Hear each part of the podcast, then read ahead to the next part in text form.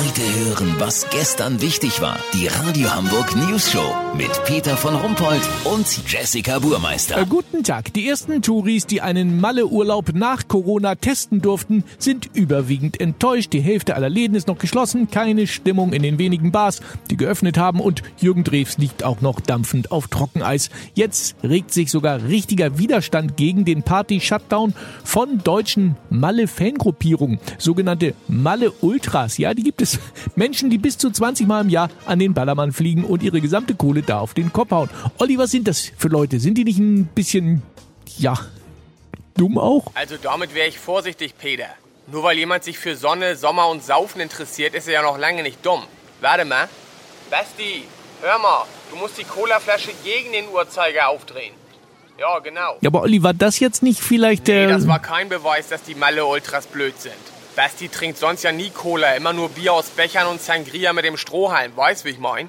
Basti gehört übrigens zu den Palmer-Proleten. Seine Freundin Mandy ist bei den Ballermann-Barbies. Beide Ultragruppen haben durch Corona extreme Unkosten und die wollen sie jetzt von der Bundesregierung ersetzt haben. Welche Unkosten denn? Zum Beispiel müssen sie jetzt in teurere Unterkünfte ziehen, denn nüchtern ist ihr Stammhostel, das Cucaracha Inn, nicht auszuhalten. Zu versifft, zu viele Mitbewohner mit sechs Beinen. Was denn? Ja, sag ich gleich auch noch was zu. Die Palmer-Proleten haben sich 100 T-Shirts mit Malle 2020, das wird unser Jahr drucken lassen. Auf der Rückseite steht, trink mal mehr, die Leute gucken schon. Echt witzig. Also die können sie natürlich jetzt wegschmeißen. Traurig ist das. Lass so machen, Peter. Sollte der Finanzminister für die Bewohner des 17. Bundeslandes doch noch Kohle raustun, dann feiern wir das hier mit einer Cola Zero und einem Glas Oliven aus dem Supermarkt mal so richtig ab. Habt ihr dann exklusiv, okay? Ja, natürlich. Vielen Dank, Olli Hansen. Kurznachrichten mit Jessica Burmeister.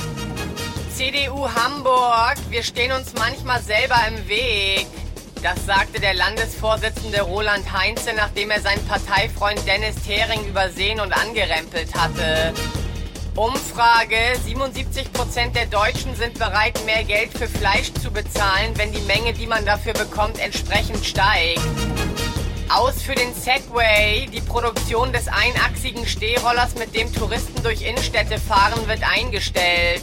Grund, es ist einfach zu peinlich. Ja, auf den Dingern sah selbst James Bond aus wie ein Opfer. Das Wetter. Das Wetter wurde Ihnen präsentiert von Mallorca Ultras.